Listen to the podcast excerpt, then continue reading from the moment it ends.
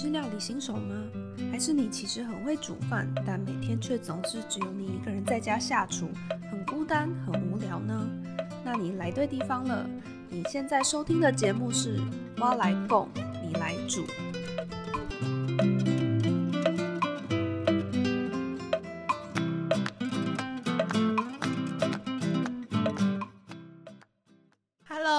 迎回到《蛙来供，你来煮》，我是凯欣。我是舒淇，那我们今天的香料系列就要继续下去啦。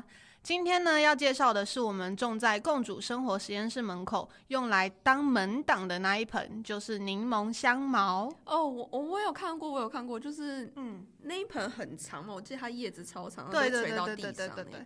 放在门口呢，其实就是可以刚好可以让我们驱蚊虫啦。它是很多用途的一盆，除了可以拿来吃之外，那我们一般呢听到香茅，第一个可能就会想到泰式料理吗？第二个就会想到它可以拿来防蚊虫，因为很多防蚊液它就会加。但是其实香茅啊，它是不能拿来吃的哦啊。，香茅不能拿来吃，啊那我泰式料理吃的什么？等一下就告诉你，一般的香茅呢，它最大的用途就是拿来榨香茅油，然后做成驱蚊虫的商品，或是加在肥皂里面之类的。那我们拿来料理的香茅到底是啥呢？我们其实一般会拿来料理的香茅啊，就是柠檬香茅这个品种哦。哦，对，它其实就是它其实就是香茅的一种呢，但是它就是柠檬香茅。它的特点呢，就是带有淡淡的柠檬味，就是不管你煮什么吃啊，加个柠檬香茅就会直接变泰式，超级方有便。那么方便吗？直接变泰式？对，因为它就是很泰的一种味道，超级推荐喜欢吃泰式的朋友，直接在家种一盆柠檬香茅。哪一天你一时兴起，你就丢到菜里面，你就直接变成泰式料理啊。如果你觉得不太够味，你就一鱼露给它加下去，更泰。你讲这样根本就暗黑厨房吧？我我做煮什么炸鸡 麻婆豆腐加香茅进去，这样对吗？你自己开心就好，料理就是要发挥你的创意。哎、哎哎那你有听过那个吗？柠檬草？柠檬草，你你说歌吗？对啊，对啊，就是蔡琳的那个柠檬草的味道啊，就是我们都没错，只是不 适合，对对对对对，反正就是这一首 不要继。续唱，很难听。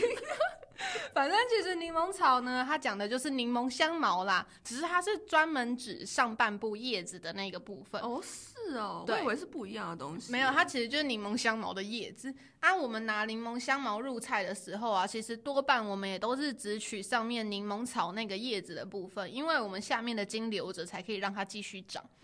像我们共主办的九月份的单身料理联谊，也有做过泰式柠檬鱼哦。啊，我们就是直接从门口那一盆的柠檬香茅摘下来，因为很长一条嘛，所以我们就把它捆成一小束。然后最重要的呢，就是要拍一下。上一集有讲到，哦，对，我记得。对，就是香草类的东西啊，一定要给它拍一下，那个香气才会出来。然后呢，我们就泡米酒泡个二十分钟，最后跟其他的葱啊、姜啊、蒜、辣椒等等新香料一起塞进鱼肚里面，然后拿去蒸，这样就会非常有泰式风味了。嗯，感觉好好吃哦。嗯嗯，然后还有我们也有做过泰式番茄海鲜汤哦，这种酸酸的东西加上柠檬香茅，整个味觉就会提升一个档次。哦，听完整个超饿，因为我真的超爱吃泰式哎。你跟我一样，我们等下就直接一起去吃泰式好了。直接吃。等下就找一间泰式直接吃起好啊。